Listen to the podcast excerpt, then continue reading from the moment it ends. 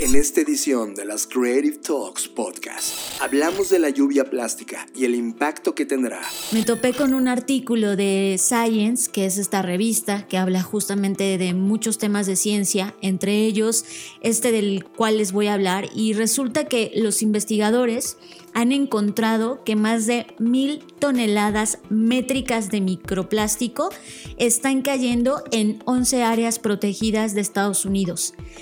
Anualmente esto equivale a más de 120 millones de botellas de agua de plástico. Analizamos el modelo de terapia en línea de Hims and Hers y Therapify.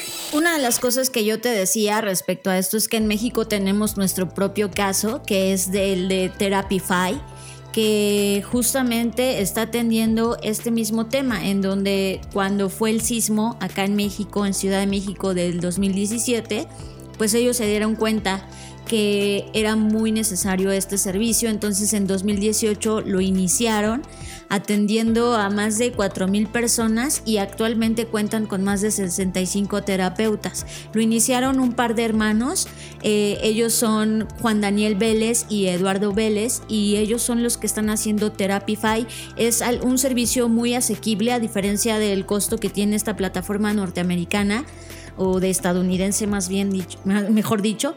Eh, esta cuesta 449 pesos mexicanos de 50 minutos por videollamada y también es este, este, esta idea ¿no? de brindar asesoría, brindar este, terapia en línea y aquí pues... Eh, tienes una, una, cita, una consulta con un psicólogo online cuantas veces tú lo necesites cuando tú lo necesites. Tenemos una nueva tendencia y nos preguntamos qué son las bebidas funcionales. Y dentro de esta área de las bebidas funcionales se está abriendo una nueva categoría de bebidas eufóricas.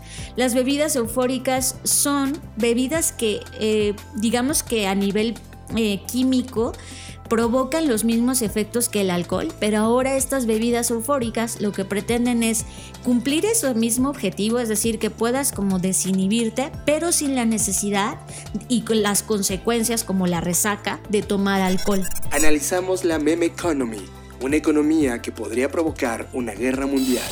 John, yo creo que esto no nos es ajeno a nadie, a menos a nadie que esté conectado a Internet. Todos hemos tenido estos encuentros graciosos, fortuitos, espontáneos, compartidos por alguien más, que son los memes. Pero en realidad, en la profundidad de este iceberg, en, en lo más profundo, hay cosas que no estamos viendo y que son súper relevantes y que nos están llevando a un nuevo tipo de economía, un cambio de sistema, un cambio cultural. Y estoy hablando de algo que se ha comenzado a conocer como meme economy o economía del meme. Reseñamos el proyecto de diseño y activismo Se Pagan de Raúl Blancarte. Lo que me parece interesante es que si bien lo que está pasando con la CEP es, es el pretexto o el vehículo a través del cual Raúl lo está haciendo, o sea, creo que al final del día lo que está logrando es generar conciencia en toda la industria creativa. Es decir, porque esta, esta convocatoria que lanza la CEP ya fue como el absurdo, la gota que derrama los vasos, porque no es la primera vez que pasa, no es la primera vez que se lanza una convocatoria en la que, ay, pues nada más te vamos a dar un chocolate y, tu nombre, ¿no? Y ya. Y hablamos del equipo secreto de Airbnb. Disfruten esta edición de las Creative Talks Podcast.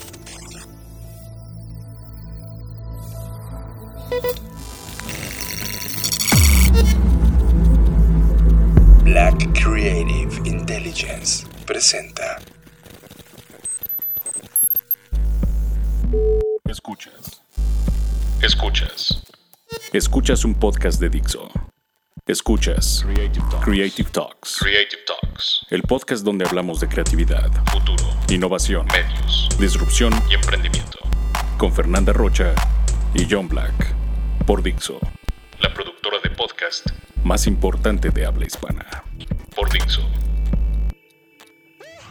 Hola, ¿qué tal? Bienvenidos a Creative Talks Podcast. Ya saben, el podcast en el que hablamos de innovación, creatividad, diseño, negocios y futuros.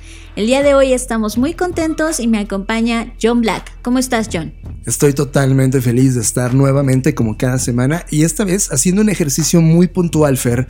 Algo que ha sucedido desde el podcast número uno hasta este momento es que nosotros no logramos, a pesar de que nos sentamos a hacer un guion, hablar de todos los temas que siempre queremos hablar. Así que ahora estamos cronometrados para poder hablar de todo, a ver si les gusta esta edición donde evidentemente la idea es tocar todos los temas que hemos preparado para ustedes. Así que ustedes no lo están viendo, pero tenemos aquí un cronómetro que nos va a marcar el ritmo y vamos a ver cómo nos va. Mientras tanto, disfruten. Estás escuchando Creative Talks Podcast. Creo que esta semana para todos está siendo muy reveladora en términos del cambio climático, con todas estas afectaciones y temperaturas infernales que se están viviendo, sobre todo en la parte de Norteamérica, en su colindancia con Canadá, inclusive muertes por eh, muertes súbitas por el tema de golpes de calor. Y esto pues realmente nos está mostrando en nuestra cara ya que ya no hay marcha atrás, que estamos comenzando a ver los muertos por este tipo de fenómenos eh, debido al cambio climático.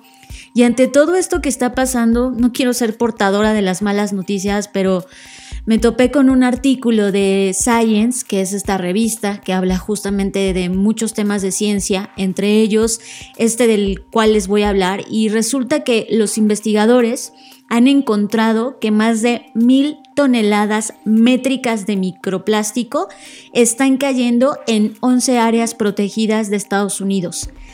Anualmente esto equivale a más de 120 millones de botellas de agua de plástico.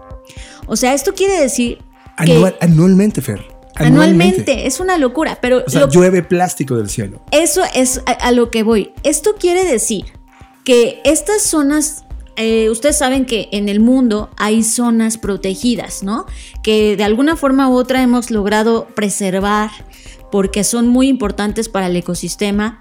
Y el tema con esto es que este estudio está pues muy muy sorprendente porque lo que hicieron fue lo siguiente. Recolectaron muestras de agua de lluvia y aire durante 14 meses. Y es ahí donde calcularon que más de mil toneladas métricas de partículas microplásticas caen en 11 áreas protegidas del oeste de los Estados Unidos cada año. Ya les dije, esto equivale a más de 120 millones de botellas de, agua de plástico. Y el tema con esto es que el escenario se pone cada vez peor.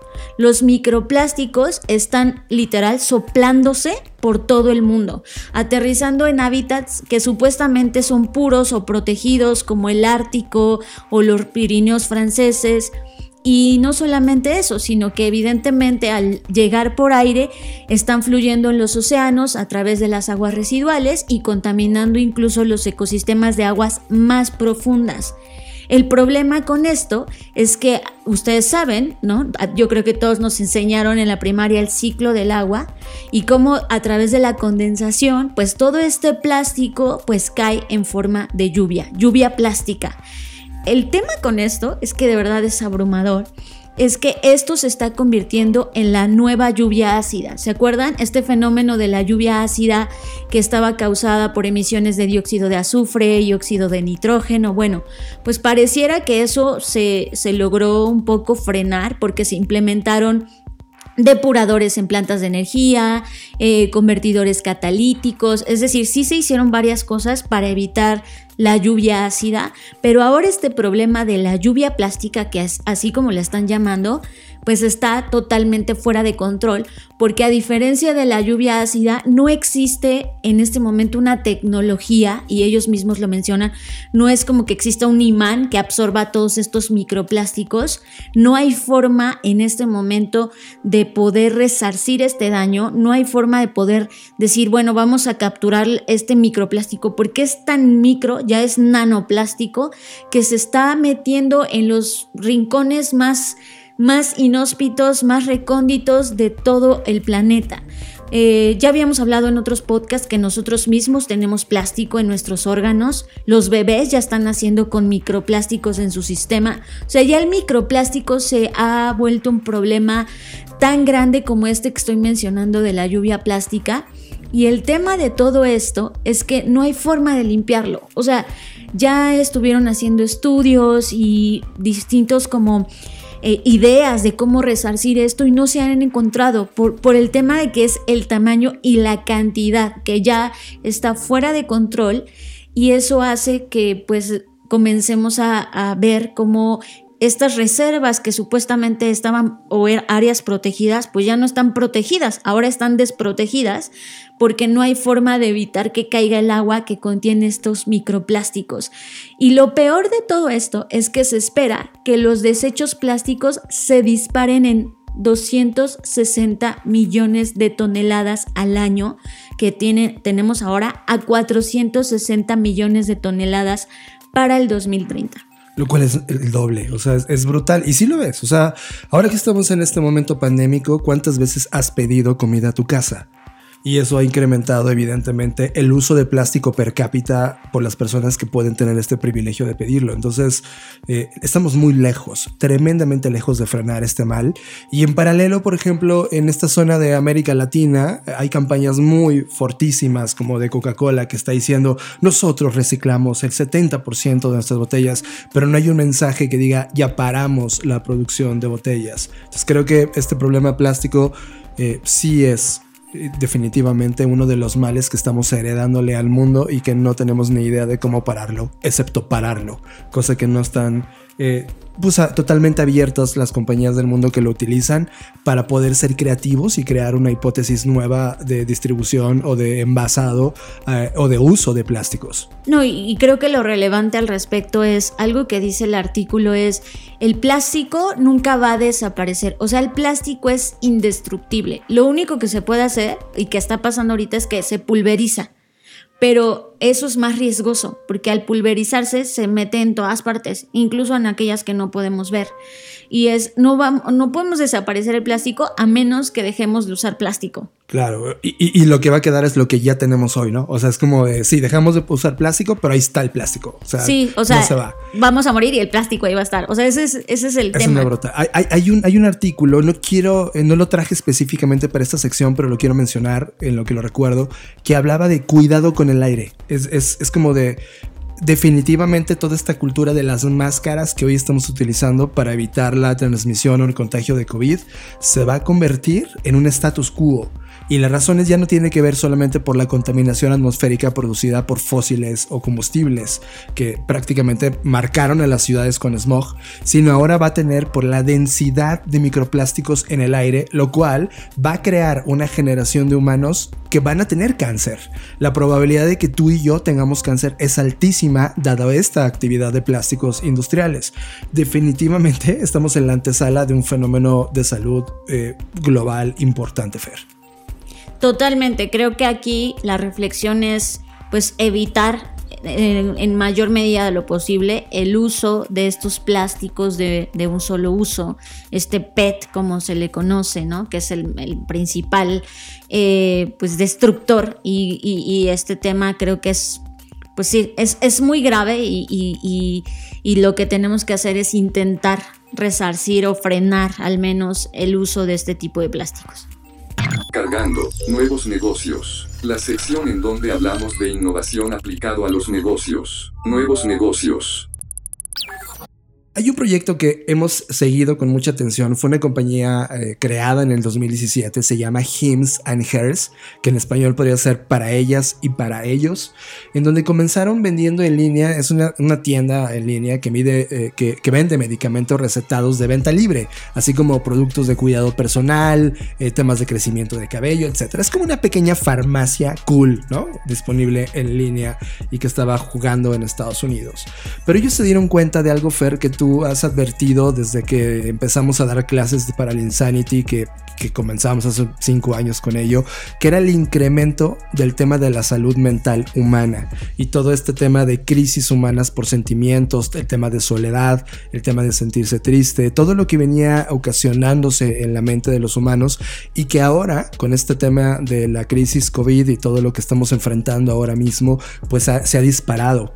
Ellos, dentro de la compañía Hims and Hers, empezaron un proyecto de telesalud que fue por ahí del 99, perdón, 2019, que comenzaron ellos a plantear qué pasaría si abrían una línea donde pudieran atender psicológicamente a las personas que ya les estaban comprando y de repente cuando llega la pandemia, ¡boom!, se dispara Fer.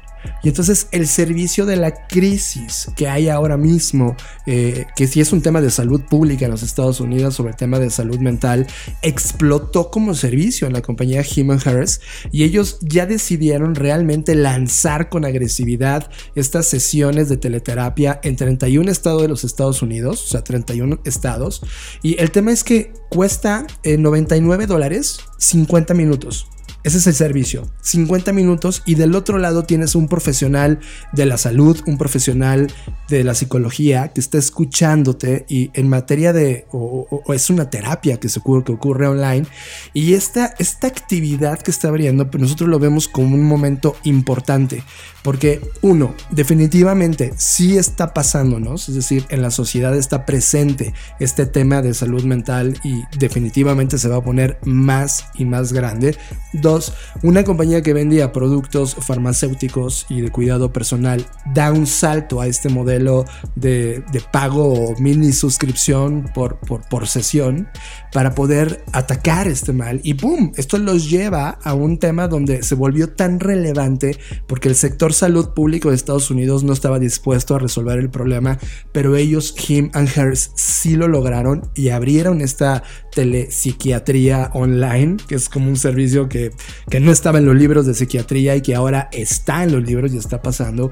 Y esto los empezó a disparar a, a volverse en una de las compañías referentes y esta evolución que dieron los está llevando a salir a cotizar a bolsa. Es tan grande lo que ellos encontraron como mercado que no se dan abasto y eso los está llevando a un salto importante a consolidarse como una de las compañías de telesalud más importantes del planeta.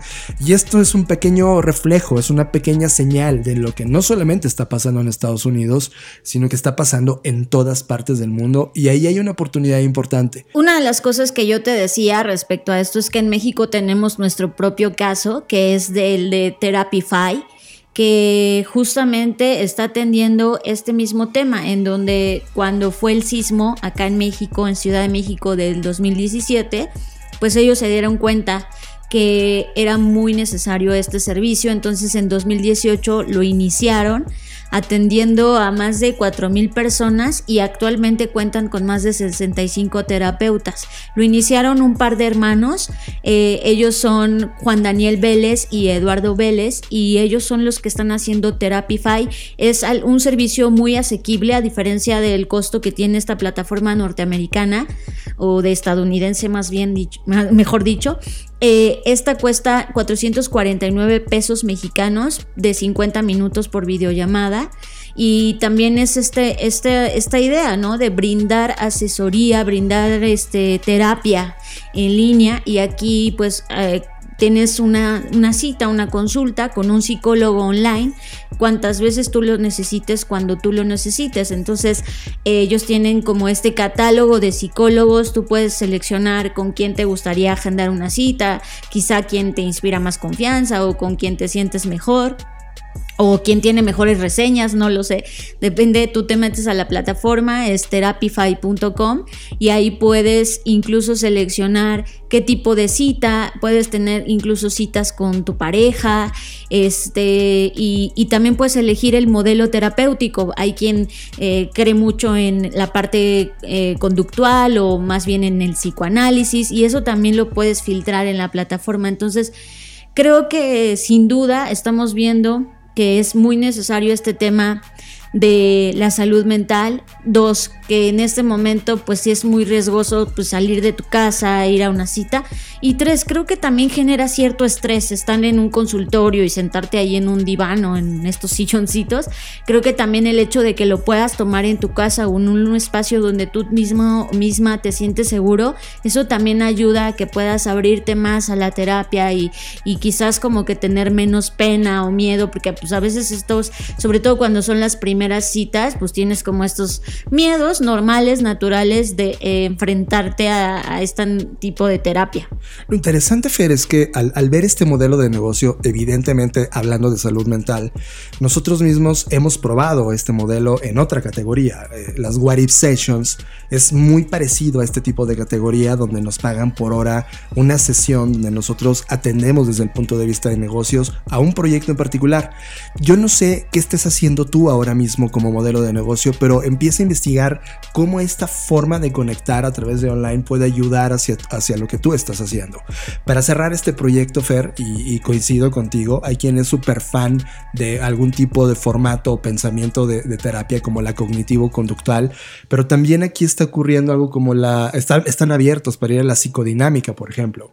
El problema que tiene ahora mismo la compañía ya ni siquiera es de acercamiento de tesis de, de, psicología, sino que no hay tantos psicólogos para poder eh, abrazar la demanda que está ocurriendo. O sea, hay más demanda que oferta. Así es, lo cual significa que si tú estás estudiando psicología o estás parado en la psicología, vas a tener un boom impresionante en las actividades que están resolviendo. Que eso es algo que también me gustaría mencionar, o sea, en esta era donde se dice, no, estudia informática, estudia programación, estudia este, big data, ¿no? Estudia ciencia de datos y todo esto es Sí, o sea, está, está bueno, pero también se va a requerir muchísimas personas de estas áreas sociales, porque todo esto que estamos viviendo nos está llevando a un colapso emocional, un colapso de la salud mental. Entonces, eh, eh, justo uno de los escenarios futuros en que se hablaba en, no me acuerdo, en un reporte que estaba revisando la semana pasada, decía, o sea, si todos nos volcamos a estudiar datos, tecnología, informática, ¿quién nos va a atender de esos nuevos males? ¿no? Y tenía toda la razón. Es como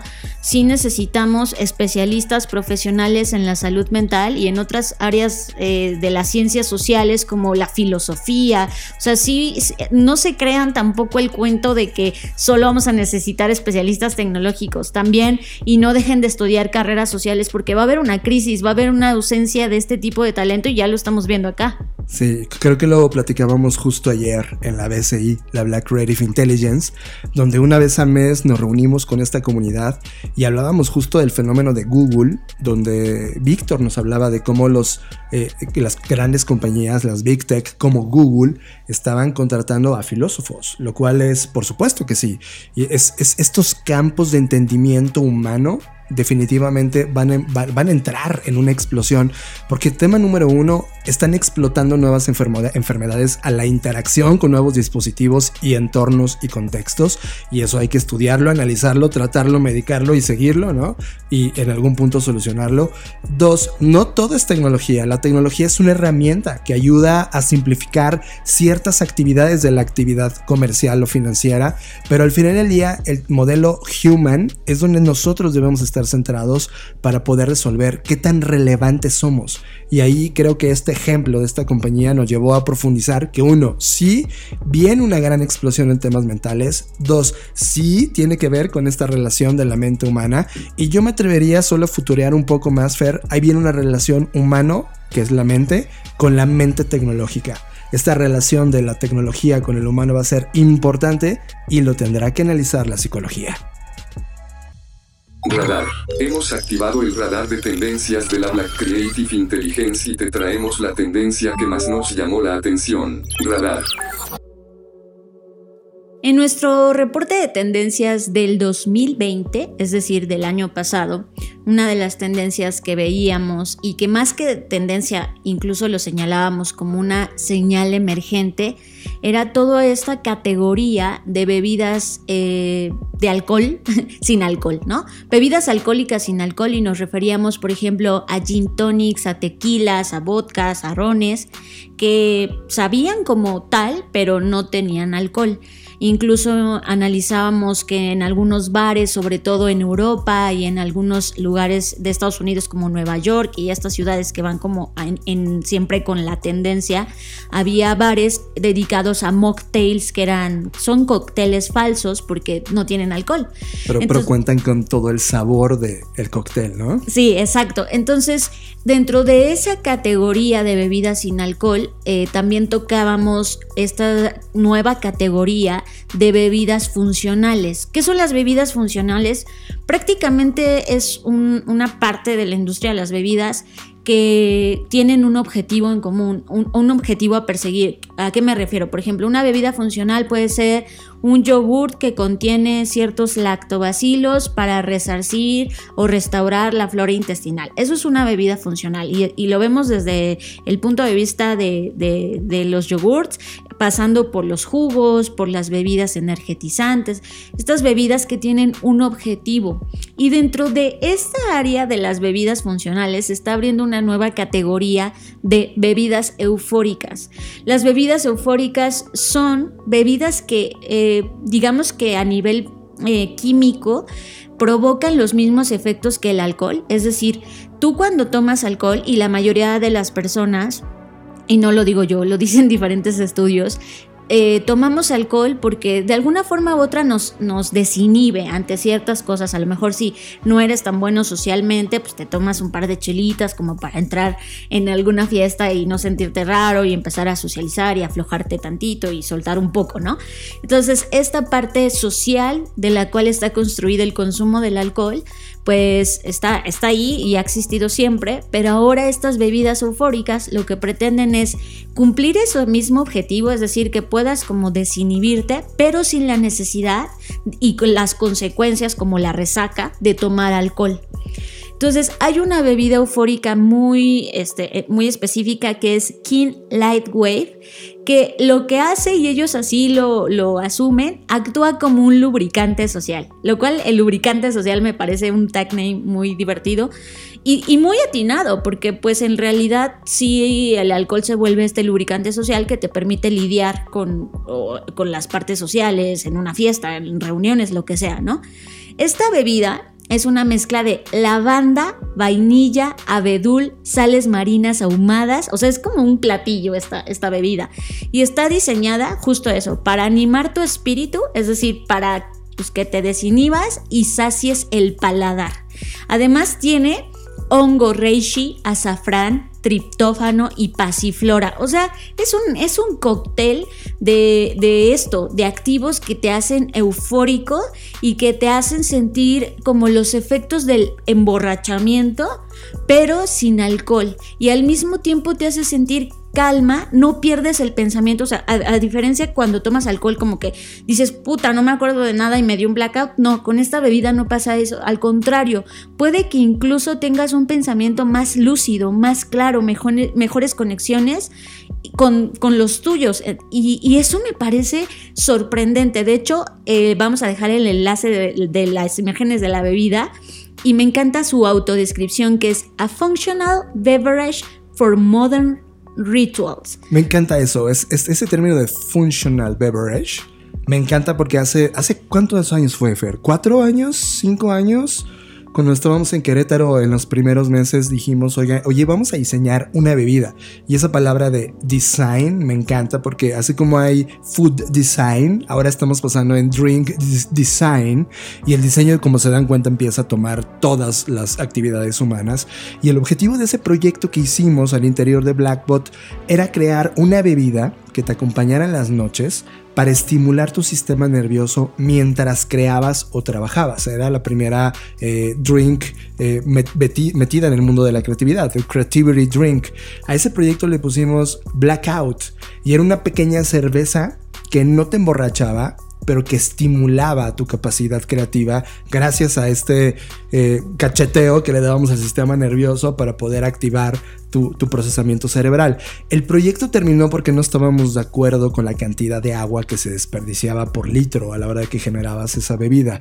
Pero ahora que estamos pues cinco años después de ese momento y nos damos cuenta que esta industria evolucionó, definitivamente estamos hablando de que así como las smart drugs que hace 10 años estaban inundando los mercados de música electrónica con bebidas, ahora evolucionó un tema de, oye, pues vamos a hacer bebidas funcionales y tanto está diseñando esta para volverte más abierto socialmente, seguramente la categoría de trabajar mejor, pensar mejor, eh, tranquilizarte y conectar viene. hay una oportunidad enorme ahí. Sí, que ya existe, por ejemplo, en el mercado de los nootrópicos. Ahora imagínate que los nootrópicos, que son estas sustancias que activan cierta química en tu cerebro para que te vuelvas más atento, más receptivo, más creativo, pues ahora evidentemente eso va a evolucionar y migrar hacia estas bebidas funcionales. Y también tenemos el ejemplo de lo que está pasando en la industria de los videojuegos, que a los videogamers se les están creando sus propias bebidas, porque pues ellos necesitan ciertos estímulos, cierta energía, cierta potenciar cierta eh, conexiones neuronales que a partir de estas bebidas funcionales se puede lograr. Entonces creo que, está, que, es muy interesante. O sea, a mí me encantaría este, probar esta bebida, que de hecho está catalogada. Eh, en, el registro como una, una bebida, un suplemento, eh, nada más que bebible.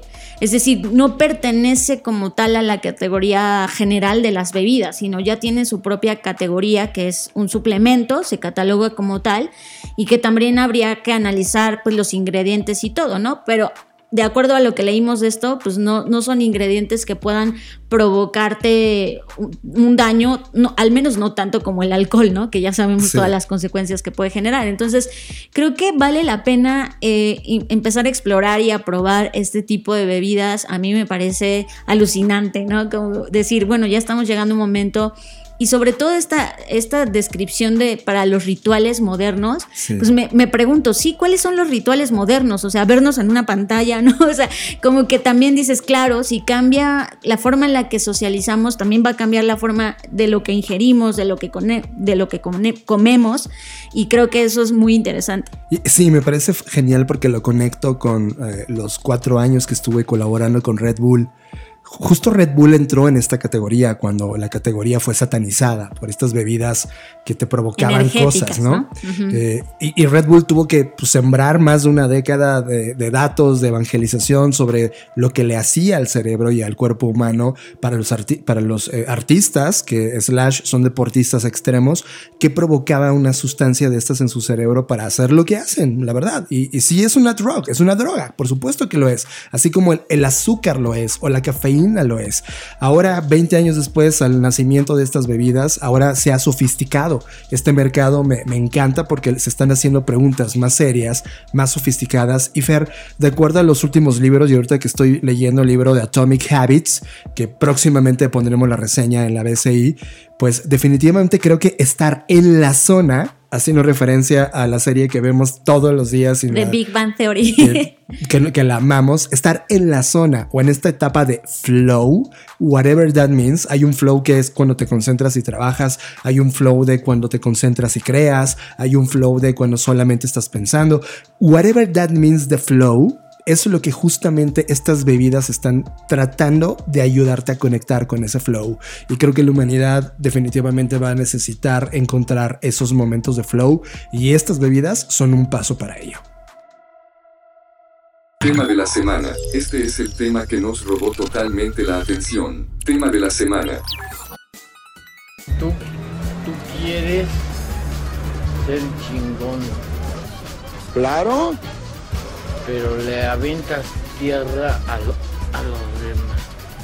¿Y qué? ¡Hay muchas cosas! ¡Ya, güey! ¡Ya, güey! ¡Pinche pendejo, güey! Perdón, Edgar, perdón. Vente, Edgar. No peines. Yo poleo con la gente que es mala, no con la gente que es buena. No importa lo que hagas, no importa lo que realices lo más importante es dar el, el extra. El fuá. Antes es dar el, el extra. El fuá. Significa dar el extra. Lo, lo, lo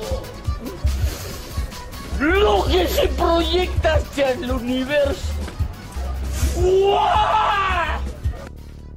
John, yo creo que esto no nos es ajeno a nadie, a menos a nadie que esté conectado a Internet. Todos hemos tenido estos encuentros graciosos, fortuitos, espontáneos, compartidos por alguien más, que son los memes.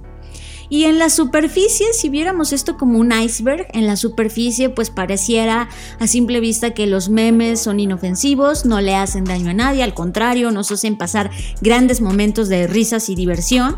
Pero en realidad, en la profundidad de este iceberg, en, lo más profundo, hay cosas que no estamos viendo y que son súper relevantes y que nos están llevando a un nuevo tipo de economía, un cambio de sistema, un cambio cultural. Y estoy hablando de algo que se ha comenzado a conocer como meme economy o economía del meme. Fíjate, Fer, que la primera vez que eh, analicé formalmente la meme economy y, me dije a mí mismo, espero nunca tener que profundizar en esto en el futuro. Y ya sucedió con tu artículo que publicaste en la BCI, que está brutal. Quienes no hayan leído el artículo en la Black Creative Intelligence y, y no están suscritos, compren este artículo. Es una brutalidad en el entendimiento de la meme. La primera vez que lo vi fue en el 2007, Fer cuando Gary Sutherland, si no me equivoco, es, ese es el nombre, Gary Sutherland. No, Rory. Rory Sutherland, gracias. Rory Sutherland, que era el VP creativo de una de las agencias más importantes del planeta, nos hablaba justamente de la crisis que los humanos estaban teniendo respecto a la reacción con la publicidad. Desde ese momento, 2007, ya había una crisis en donde la gente odiaba los anuncios y es como, no conecto, no me importa lo que dicen las marcas. Yo en ese momento estaba metido profundamente en el mundo del marketing marketing y marketing digital. Y lo tomé muy en serio porque Rory creó todo un estudio donde encontró una salida, donde estaba el secreto para poder dar el salto en la siguiente década. Y le llamó The Fun Theory, la teoría de lo divertido, en donde decía los humanos reaccionan mucho mejor a un chiste. Y piénsalo, cuando te cuentan un chiste, te cagas de la risa. Es como, wow, estuvo buenísimo. ¿Qué sientes después de que te lo contaron? Tienes esta hambre de contárselo a alguien más. Es decir, una vez que eres infectado, tú actúas como portador, como un zombie, y luego transmites este chiste. Si tú lo transmitiste de la misma forma como te lo hicieron, con la misma potencia, ese otro ser humano siente lo mismo y a su vez ocurre todo un fenómeno de infección. Si lo piensas bien, Rory Sutherland en ese momento estaba analizando el formato meme, justo el que está hablando Fer.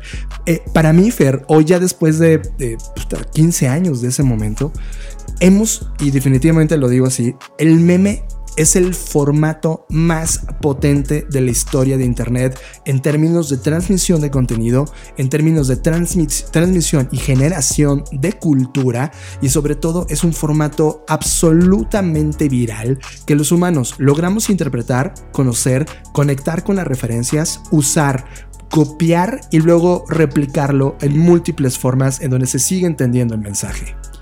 Justo que ahí es donde quiero hacer una pausa. O sea, la gente cuando escucha la palabra memes o en inglés memes, eh, pues pensamos en, este, en estos eh, dispositivos, imágenes, videos que, que, se gestan en el mundo del Internet, pero en realidad la palabra meme pues no nació ahí, no nació con Internet, más bien fue acuñada por un biólogo, Richard Dawkins, en un libro muy exitoso en su momento y yo creo que hasta la fecha que se llama The Selfish Gene.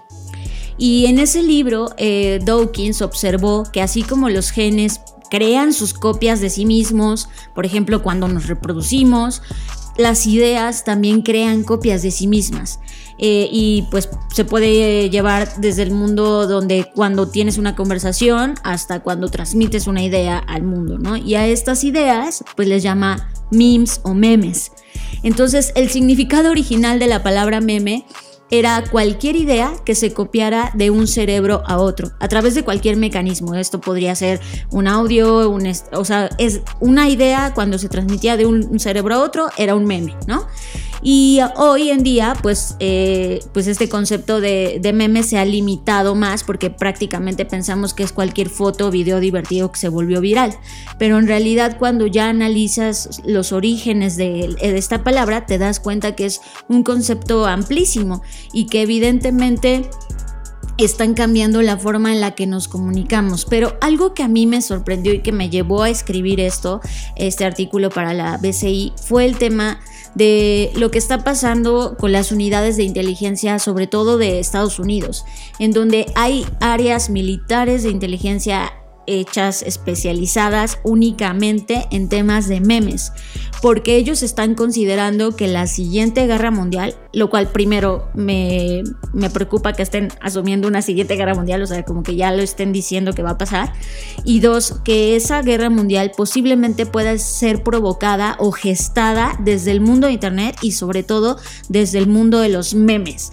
Entonces, cuando yo leí eso fue para mí como de qué, cómo que un meme puede provocar una guerra mundial y ya después cuando profundizas te das cuenta que sí, sobre todo por por cómo se está utilizando y algo que yo reflexiono al respecto y que lo menciono en el artículo es quien está ahorita generando los memes, quien está detrás de toda esta generación de memes, en realidad lo que está haciendo no es entretener a las personas, es modificar su realidad, modificar lo que perciben de la realidad y por lo tanto modificar su punto de vista, su opinión, su voto, sus, eh, digamos que sus fanatismos, o sea, es, es impresionante el poder que están teniendo los memes y como yo les decía al inicio, las entrañas que están moviendo, que no solo son el entretenimiento y la diversión y las risas, sino que va más allá a un nivel más profundo, en donde imagínense que incluso les digo, la parte militar de Estados Unidos tienen un área única y especializada en estos temas de,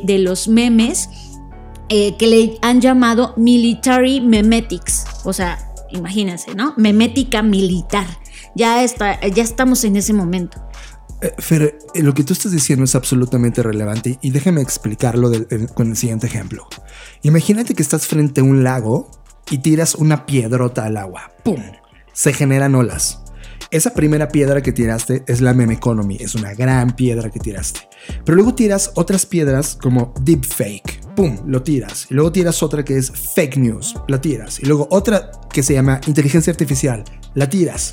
Donde viene todo este problema, esta gran cosa que estamos viendo, es cuando conectas, cuando las olas que genera cada piedra conectan con otras olas. Y en esa intervención ocurren cosas brutales. En este caso, imagínate la meme economy que es un aparato cultural, interseccionando con el deepfake, los fake news y la inteligencia artificial. Estás creando un aparato sintético de generación cultural. Por eso es que el Departamento de Inteligencia de Estados Unidos hoy lo está tomando con absoluta seriedad. Y las marcas también están empezando a acercarse a entender cómo aventar sus contenidos ya con este formato y, y fórmula de meme. Sí, que es algo que también abordo en el artículo y, menciono cómo, pues, sobre todo los especialistas, y le pongo entre comillas, de marketing, de publicidad, han tratado de emular la fórmula porque la fórmula existe como tal, ¿no? Y, en realidad no lo han logrado porque hay una cosa en la fórmula que falta y es un tema de credibilidad. Y aquí es donde entra eh, personajes como Elon Musk, en donde está utilizando en particular la plataforma de Twitter para generar memes que en realidad lo único que hacen es provocar eh, una inestabilidad económica que al único que termina beneficiando es a Elon Musk y a sus compañías. Y esto que vemos de tweets que ha hecho como cuando publicó, creo que uno de los memes más representativos que ha publicado es el de One Coin to Roll Them All, que es como un anillo para gobernarlos a todos y, y, el anillo es de bitcoins, ¿no? Claro. Entonces, también entiendes que, los memes son intertextuales, es decir, adentro es como un metaverso, multiverso, en donde para entender un meme hay que tener ciertas referencias. Y ahí es donde viene mi segunda reflexión. Los memes también están siendo una forma de exclusión, una forma de analfabetización, en donde si tú no estás al día con ciertos temas o no viste cierta serie o película o conoces a un actor o una actriz o un personaje, pues te pierdes de todo el contexto del meme y, te excluyes de la conversación, ¿no? Porque no la entiendes y, y las referencias no están en tu bagaje, entonces la misma sociedad digital te, como que te excluye y eso también está provocando que solo unos cuantos lo entiendan, entonces hay estos nichos o estas tribus que, tienen acceso a ciertos memes o a ciertos contenidos porque son los únicos que las entienden, porque entienden todas las referencias. Y eso es lo, pues para mí, lo magnífico que tienen los memes, ¿no? Que, que son tan complejos, pero al mismo tiempo tan simples que siempre están rayando entre lo absurdo y lo serio, lo triste y lo, lo profundo, lo, melancólico y lo moderno. O sea, creo que, que, que, como mecanismo, como formato de transmisión de comunicación, los memes se han vuelto no solamente los más importantes, sino un detonante de nuestra, lo que digo al inicio, nuestra propia realidad. O sea, por ejemplo, una de las cosas es Piensa por un segundo, y lo, pregunto en el artículo, piensa un segundo en tus últimos pensamientos. Y cuestiónate si esos pensamientos son realmente tuyos o son resultado de los últimos contenidos que has consumido. Entonces, vean cómo esta infección que, que viral así como ocurre con los virus y hoy con el coronavirus, estamos teniendo esta infección viral en nuestros cerebros, en donde ya no estamos pensando nosotros y, diciendo son mis pensamientos. En realidad no son tus pensamientos, son los memes y es toda la cultura de que está ahí invadiendo tus espacios sin que tú te des cuenta, porque además es algo como silencioso, ¿no? Entonces, bueno, ¿por qué meme economy y qué tiene que ver con economía? Porque justamente al moldear la cultura, al moldear la forma en la que vemos la realidad, al moldear nuestras percepciones, nuestras expectativas, nuestras decisiones, pues al final del día los memes terminan incidiendo en moldear la economía, porque entonces eh, quien hace toda esta maquinaria de memes puede decir, bueno, quiero que la gente ahora apoye que la Tierra es plana, ¿no? Entonces se crean una serie de memes que dice la Tierra es plana y empiezan a hacer dudar a las personas y dicen, oye, sí es cierto, sí puede ser plana y ahí hay memes de eso. Y de repente entonces evitan que la gente compre ciertos artículos o y artículos me refiero a artículos de consumo o que caiga en esta paranoia de decir no pues me tengo que preparar para el fin del mundo entonces voy a comprar o sea es un mecanismo que mueve todas las cosas que tienen que ver con economía y recuerden que economía no solamente es este comprar cosas. Cada decisión que hacemos en nuestra vida la mayoría tiene que ver con la actividad económica lo que compras lo que no compras lo que compartes lo que no compartes cómo compartes cómo consumes no todo, todo lo que tiene que ver con economía. Entonces eh, a mí hacer esto me pareció muy, muy revelador, ¿no? En el sentido de hasta dónde hemos llegado, incluso ya hablando de en el mundo financiero, cómo existe ya el término de meme stock, que son pues acciones de memes. Es, es, una acción que se vuelve viral en línea atrayendo la atención de los inversores minoristas, que, que fue lo que pasó, por ejemplo, con el tema del GameStop. Entonces, vean cómo estos fenómenos que parecen, les decía al inicio, en la superficie dices, hay un memecito, risas y jajaja, como en realidad, pues no, no es solo eso, hay mecanismos totales que están moldeando estos sistemas y esto, este lenguaje mismo. Y fíjate que eh, analizábamos hace una semana el suicidio del creador de este antivirus McAfee, se llamaba. Eh, él era uno de estos meme generators en términos de la economía digital, de monedas digitales, en particular de Bitcoin. Y literal eh, vieron estafas de este hombre que al momento de hablar mal de una moneda digital, el objetivo era desestabilizar esa moneda digital con fines estratégicamente creados, financieramente creados. ¿Qué es lo que justo está haciendo Elon Musk? ¿no? Que fue lo que pasó con cuando dijo, no, pues vas a poder comprar un Tesla con Bitcoins y después, ah, no es cierto, pero ya mientras tanto, como ellos ya habían movido gran cantidad de los activos de Tesla Bitcoins, entonces se beneficiaron con este movimiento. Y sí, es un tema que, que no es como que digamos, ay, Elon Musk es un idiota, está poniendo puras tonterías en Internet. Cada meme, cada imagen que sube, cada cosa que dice está perfectamente planeada para desestabilizar el sistema. Digamos que hay un diseño del discurso estratégicamente creado dentro de cada post. Y que esa práctica la veníamos haciendo cuando hicimos social media por primera vez y nos dimos cuenta del poder que tenía las plataformas digitales.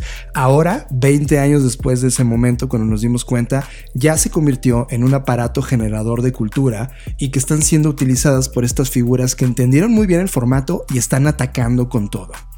Y finalmente, en la última parte de este artículo me enfoco en decir, ok, está esta parte económica, esta parte social, cultural, pero también está la parte del lenguaje. Y ahí hago una mezcla de análisis entre los memes y los emojis y cómo se interrelacionan y al, al final del día terminan siendo parte de una sola cosa, ¿no? Y, y pongo un, meme justamente para ejemplificar cómo hace, no sé, este, 4.000 años eh, usábamos este lenguaje y iconográfico y, que se ha estudiado, por ejemplo, de lo que se ha encontrado en las pirámides de Egipto y en diferentes partes del mundo. Y de repente hoy los emojis se han vuelto también eso, ¿no? O sea, los emojis son el nuevo rastro que estamos dejando, son las nuevas pinturas rupestres. El, el, tema con esto es que los emojis también ya están eh, evolucionando a una resignificación del propio significado. Por ejemplo, cuando tú quieres expresar alegría, lo obvio y lo que podrías pensar es que puedes, usas el meme de risita o el meme de sonrisa y dices, bueno, ese es el, es, perdón, no el meme, el emoji de sonrisa porque ese es el que muestra felicidad. Pues resulta que no, resulta que ahora las nuevas generaciones para decir que se están muriendo de risa, literal usan el, el emoji de la muerte o el emoji de, de llorar para decir que están llorando de la risa, ¿no? Entonces es como estos emojis están adquiriendo nuevos significados en donde lo que podría parecer que significa en realidad no significa eso, significa otra cosa. Lo cual abre todo un nuevo universo de análisis para los semióticos y que están analizando este lenguaje visual y el significado que tiene para las personas. Me parece exquisito. Y cómo esto, significados digitales, están trasladando al, al mundo, al mundo físico, en donde estas nuevas generaciones, sobre todo en plataformas como TikTok, usan ciertas señas físicas con sus manos reales para reflejar lo que reflejaría un emoji, pero con este doble significado o triple significado. Entonces es, es, una locura, porque como, como ya lo mencioné, esto nos vuelve analfabetas. O sea, si ahorita yo les pongo a ustedes una conversación entre dos adolescentes, no sé si la entenderían, no sé si podrían descifrarla. Exacto. Entonces, e, eso es, o sea, reflexionar respecto a todo lo que tiene eh, pues en la cultura y en, en, su profundidad el tema de los memes y cómo incluso plataformas justo como Know Your Meme que es una plataforma que te explica de dónde vienen los memes, justo por esta analfabetización que estamos teniendo donde la gente dice, oye, ¿y esto de dónde salió? ¿Por qué está este meme y que no lo entiendes? Bueno, Know Your Meme es una plataforma que está democratizando la educación en los memes, donde tú si no entiendes qué está pasando, buscas el meme y te, te explica a profundidad de dónde nació.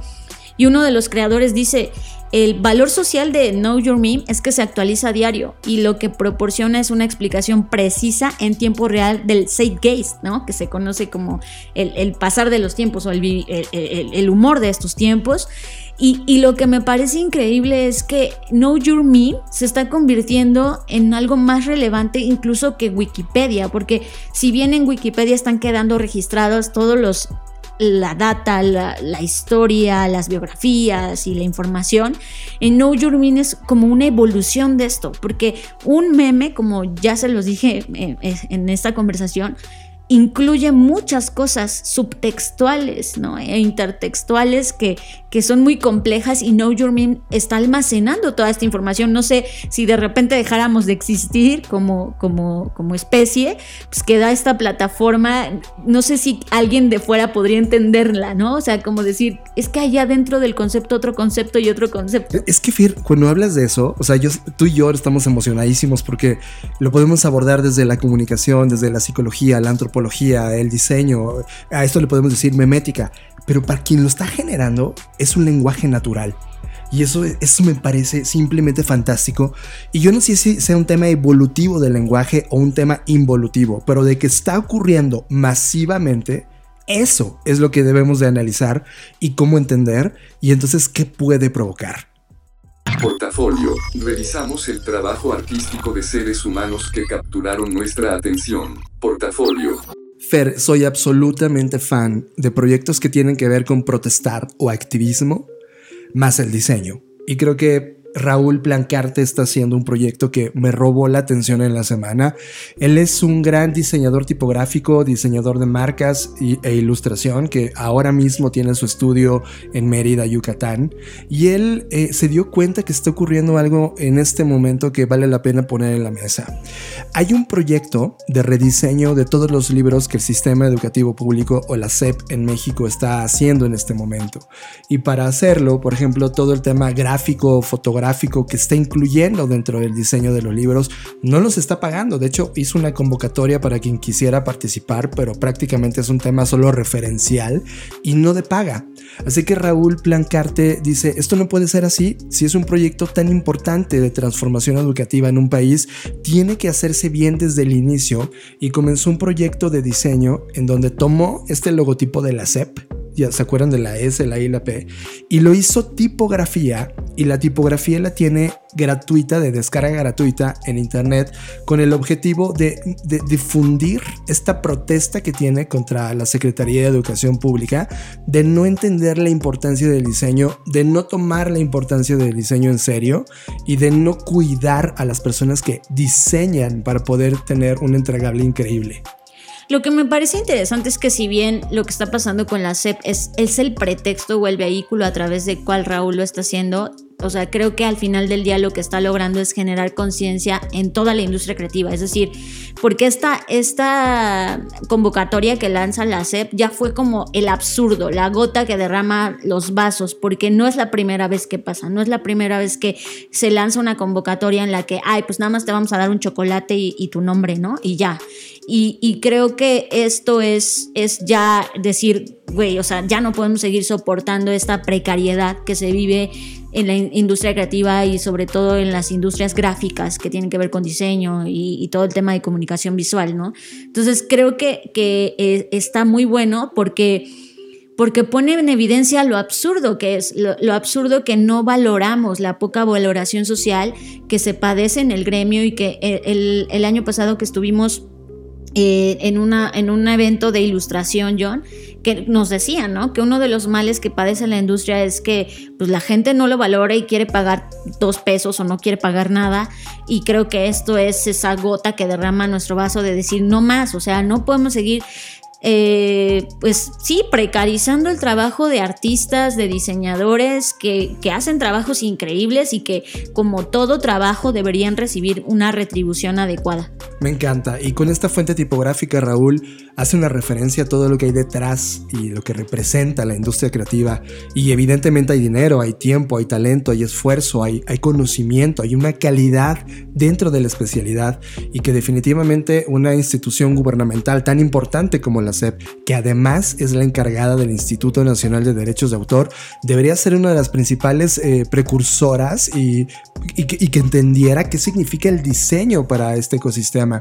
Esta fuente que, que deja de uso libre se inspiró en el, como se los dije, el logotipo legendario de la SEP, que fue creado en 1977 y lo que hizo Raúl es que a través de este contorno hace una metáfora de lo burdo, de lo mal hecho, como una analogía de este tremendo descontento que la convocatoria suscitó en todas las áreas creativas. A mí me parece fascinante, tú puedes ir a ver la tipografía visitando su, sitio que es raulplancarte.com y ahí navegas y está la tipografía y me parece que la tipografía y este proyecto se pagan necesita golpear la mesa fuerte y hacerle entender al mundo y sobre todo a los que están en este tipo de proyectos de transformación educativa que el diseño es absolutamente importante. Estás procesando Creative Talks Podcast.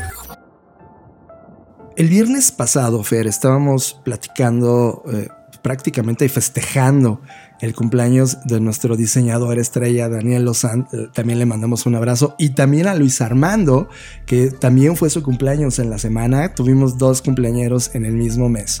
Y justo platicábamos de esto que nos estábamos enterando sobre las prácticas que Airbnb está haciendo en términos de compañía. Hay un artículo en la BCI que justamente analiza cómo Airbnb atravesó toda esta crisis del coronavirus para regresar a las bases pero hay una cosa absolutamente oscura que vale la pena ponerla con un remarcador. El equipo de investigación de Bloomberg hizo un análisis importante sobre cuáles eran las prácticas que estaba haciendo Airbnb, sobre todo Fer, cuando algo salía mal dentro de un Airbnb. No, es que esto que les estamos a punto de contar es como extraído de una película de terror o de ciencia ficción. Es, es una cosa loquísima y estamos hablando de que Airbnb tiene un equipo de seguridad de élite para ocultar cosas que ocurren en sus alojamientos, por ejemplo, eh, agresiones físicas e incluso el descubrimiento de restos humanos. Sí, escuchaste muy bien. Quiero que lo pienses de fondo y no solo te quedes con la nota amarillista de, de, que esto podría estar publicado en cualquier periódico amarillista de Airbnb y el equipo SWAT, ¿no? Piénsalo. Cuando tú creas Airbnb, ponte en, el, en, los pantalones del creador de Airbnb. El objetivo es crear una plataforma que le diera una economía a una persona que tenía una casa vacía o un departamento o un cuarto en su departamento y que le ofreciera a través de un marketplace. Bingo, sucedió, increíble, revolucionó el turismo, etc. Pero cuando se masifica, comienzan estas ideas de, oye, ¿y si rento un Airbnb para poder secuestrar a alguien y tenerlo ahí? Si rento un Airbnb y adentro mato a alguien, ups, ningún modelo de, de, negocio está diseñado para esos malos escenarios. Ahora le está pasando a Airbnb. ¿Qué pasa dentro de Airbnb? Ocurren mil cosas. Te drogas, hay fiestas, etc. O sea, hay una cantidad de vicisitudes que el ser humano podría hacer dentro de un Airbnb. Y estando dentro de un Airbnb, ¿qué pasaría? Le provocaría, uno, un problema económicamente fuerte al dueño de ese espacio. Dos, una crisis de credibilidad y reputación a Airbnb. Y tres, evidentemente el derrumbe económico de la compañía. Por lo tanto, la compañía tuvo que crear este SWAT team. Ahora, la discusión es, ¿esto es correcto, Fer? Híjole, estoy de verdad yo atónita cuando me contaste. Este grupo internamente se conoce como eh, la caja negra. The Black Box. De Black Box dentro de Airbnb y está conformado por más o menos 100 agentes distribuidos en varias ciudades del mundo. El tema con esto es que muchos de ellos tienen formación militar, de servicios de emergencia o son ex miembros de las fuerzas de seguridad de alto nivel. O sea, como dice John, este es un SWAT de Airbnb. Eh, la pregunta que hace sobre es correcto, yo creo que no es correcto. Lo, creo que lo que no es correcto es este secretismo en donde han tratado de, ocultar que existe eso, que, que, existe pues este equipo y que además la empresa Airbnb gasta más o menos 50 millones de dólares al año en este tipo de indemnizaciones que son resultado de delitos. Y a mí lo que me parece abrumador es, es, es que, o sea, que se permanezca en el anonimato, ¿no? Entiendo por qué, como dices tú, porque si esto sale a la luz, que en este momento está pasando de todos modos, pues le provocaría una gran afectación a Airbnb y a mí me hace perder toda credibilidad de lo que Brian Chesky había dicho sobre no, ahora sí vamos a cuidar la experiencia. Si esto se refería con cuidar la experiencia, creo que está muy lejos de lo que realmente debería ser. Pero por otro lado también pienso, entonces, ¿qué deberían hacer? ¿No? O sea, creo que aquí hay varios puntos, como dices tú, ningún negocio está hecho a prueba de balas, en el sentido de que no sabes qué va a pasar hasta que pasa, no sabes qué va a pasar hasta que lo sometes a algo real, algo donde la gente lo usa y lo usa de formas que tú nunca te habías imaginado, ¿no? Y eso que, siempre que, va a pasar. Que eso es algo que tú siempre nos dices, ¿no? Es como de, diseñaste algo, pero no necesariamente la persona del otro lado lo va a usar exactamente. No, yo siempre, o sea, yo apoyo mucho esta frase donde dice que la, la, la, la sociedad destroza cualquier cosa. O sea, tú piensas, voy a hacer un espejo y la gente lo va a hacer de espejo. No, la gente lo va a hacer de mil cosas más, ¿no? Entonces. O puede que el 80% sí, por ahí 2% retorcido, que va a ser un arma y te va a desprestigiar. ¿no? Sí, entonces creo que que esta cosa que está pasando y que además está saliendo a la luz gracias, como dices, a esta investigación que hace Bloomberg, pues nos muestra que, que o sea, esto me hace reflexionar, John, sobre qué pasa con los hoteles tradicionales. ¿También tienen Lo este mismo. servicio? Sí, lo mismo. A mí me ha pasado y en, eh, en un hotel dos veces, justamente en el sureste, y fue en el Fiesta Inn. han tenido dos muertes muy cercanas a mí, una directa a mí. O sea, yo estuve ahí, me hospedé esa noche donde ocurrió la muerte. Y necesitan un equipo especializado. Obvio, esto sí lo dieron a conocer, o sea, esto sí se convirtió eh, ambos en, en- no lo pudieron ocultar, o sea, no hay este ocultismo que sí está haciendo Airbnb. Lo que está haciendo Airbnb, Fer, es que desde 2011 que ocurrió su primer caso, atendió directamente a Brian Chesky al caso. El tema es que se dispararon, o sea, de ese 2011 al 2017 ocurrieron incidentes brutales y ya en el 2017 ya operaba este equipo SWAT. Y lo que sucede con el equipo SWAT es que el equipo de Bloomberg, que entrevistó a personas que eran parte de este equipo SWAT Airbnb, ahora tienen problemas psicológicos brutales. Y, imagínate lo que vivieron, lo que tuvieron que hacer, lo que tuvieron que limpiar, lo que tuvieron que callar y que ahora mismo están diciendo, oye, esto tiene que hablarse. Pero además lo que me impacta es que ellos sí lo vieron venir. De hecho, uno de sus eh, primeros inversores, que fue Chris Saka, que es un inversor de riesgo, es decir, Sí, es claro. especialista en esto, en temas de riesgo, eh, inyectó, eh, él ha inyectado capital en gigantes como Instagram, Twitter, Uber, etcétera. Y después de que los fundadores de Airbnb le dieron su pitch, él les dijo una advertencia que voy a leer así literal, es, chicos, esto está súper peligroso, alguien va a ser violado, asesinado y esa sangre va a estar en sus manos. Entonces, cuando Chris les hace este comentario, Chris saca, no decide al final no invertir en Airbnb porque se dio cuenta de este riesgo. Y aún con todo y esa advertencia que les estaba haciendo alguien especialista en el tema y que además no era cualquier persona, pues Airbnb fue como, ah, sí, bye, ¿no? O sea, ah, qué bueno, bye. Entonces, creo que ese es el punto, o sea, sobre aviso no hay engaño. Y Fer, que en los datos que hay de Airbnb, al menos el 1% de todas sus casas de alquiler han estado inmiscuidos en algún problema de seguridad grave. El 1%. O sea, justamente hablábamos de eso. O sea, puede que el 99% estén felices, pero ese 1% te marca completamente. Y, y tú como ejecutivo dices, ¿qué hago? Tengo que poner cámaras sí o sí en el 100% de todos los lugares para poder cuidar al que está ofreciendo el espacio y cuidarme como compañía. Es que creo que va más allá de un espionaje en tiempo real, o sea, creo que tiene que ver con filtros que deberían existir, o sea, es que, por ejemplo, el primer caso del que hablabas, que fue en Barcelona, que, que- que drogaron a un par de chicos que además los violaron, o sea, es, es un tema que me parece inaudito, por ejemplo, las plataformas, imagínate, si aún así con todos los candados que tienen las plataformas como Uber y todas estas de taxis, que te piden tu identificación, te piden no sé cuántos documentos, aún así pasan cosas y secuestran a las mujeres, etcétera.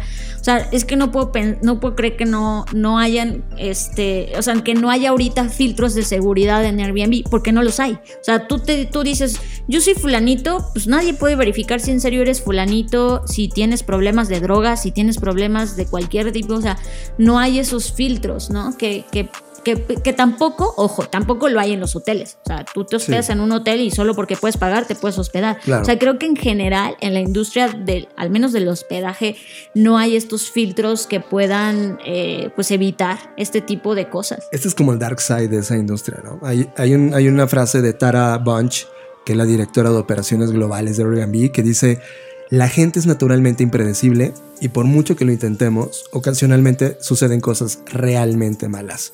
Y es como de, wow. Y, y esto es otra ventana más, ¿no? Pero, o sea, al final del día, ya, ya sea que tengas un Airbnb o estés dando una sesión de psicología, como lo platicamos hace un rato, debemos estar listos para estos dark sides que ocurren prácticamente en todas las industrias, pero ahora que lo estamos viendo con Airbnb, pues te das cuenta que es un problema importante y que cómo lo abordas. O sea, hoy en, mi- hoy en día yo como profesional de la estrategia es como la única forma de abordarlo es incomodar la experiencia. Ahora vas a entrar a un Airbnb y vas a tener que un detector de metales.